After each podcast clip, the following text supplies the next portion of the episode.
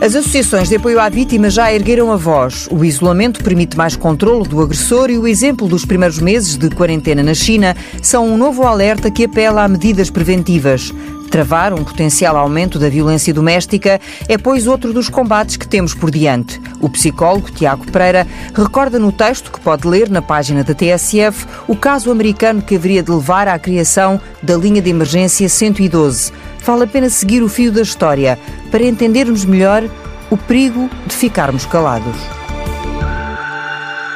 Compete quer à população, quer aos decisores, trabalhar e adotar comportamentos no sentido de tentarmos conter este crime público ao mesmo tempo que tentamos conter esta grande pandemia. Toda a informação uh, e a evidência uh, científica que nós temos disponível aponta a que as situações de isolamento possam potenciar as situações de violência doméstica. Por exemplo, dados relativamente à situação de quarentena na China apontam para um crescimento muito significativo das, das situações de violência doméstica. Alguns dados de ONGs indicam mesmo que em algumas regiões triplicaram as situações. Depois, é também claro que aumentam as situações de conflito e tensão nas dinâmicas relacionais, porque ela decorre de uma partilha continuada e prolongada do mesmo espaço.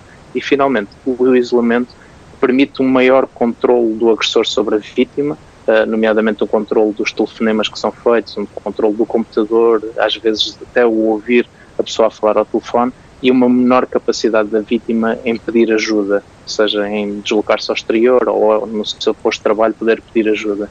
Por exemplo, nas vítimas, procurar prever os comportamentos violentos do agressor e preparar uma resposta, treinar mesmo uma resposta para situações em que prevejam que pode surgir um comportamento violento. Depois, acordar planos ou códigos para denunciar estas situações a pessoas de confiança. Por exemplo, uh, vestir uma determinada peça de roupa e ter combinado que isso é um sinal de alerta, ou colocar um vaso numa janela chamando a atenção de um vizinho para uma situação que se possa estar a passar. Também deve acontecer um movimento por parte de todos nós, uh, num comportamento mais pró-social de proteção de uns aos outros, em que os amigos, os familiares, os vizinhos e também os profissionais de saúde e de serviço social têm um papel absolutamente central. E neste momento nós temos que intencionalmente estarmos mais atentos e mais vigilantes aos sinais de, de alerta.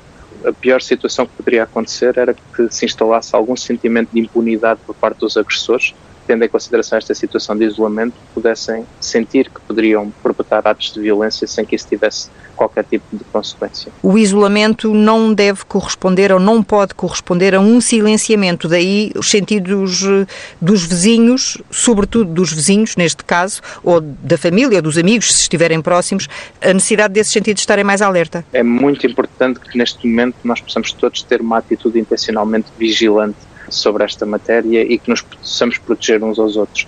Pois eu apelo a que neste momento nós não diluamos responsabilidades, intencionalizemos com cuidado e contribuamos para ambientes de confiança e de ajuda que possam ser claramente preventivos das situações de violência e protetores das, das vítimas. Seria útil ou sensato ou aconselhável que se apostasse numa campanha através dos órgãos de comunicação social? todo o tipo de campanhas que possam tornar mais claro e mais explícito o que uma vítima pode fazer numa situação destas e também tornar mais claro e mais explícito para um potencial agressor que há um controle social que está a ser tentado manter sobre este tipo de situações, eh, pode ser eh, altamente preventivo.